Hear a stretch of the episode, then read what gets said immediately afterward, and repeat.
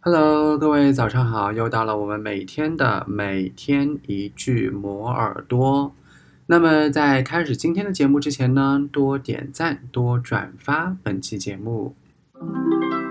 Although China has achieved rapid development in electric vehicles, quality instead of quantity should be focused on for the sustainable development of the industry, Su told an industry conference.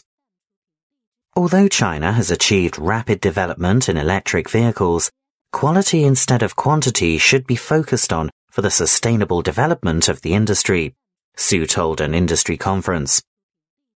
Although China has achieved rapid development in electric vehicles, quality instead of quantity should be focused on for the sustainable development of the industry, Su told an industry conference. 你听到了什么呢？ 留言告诉我，然后我看到之后呢，会一一回复大家的。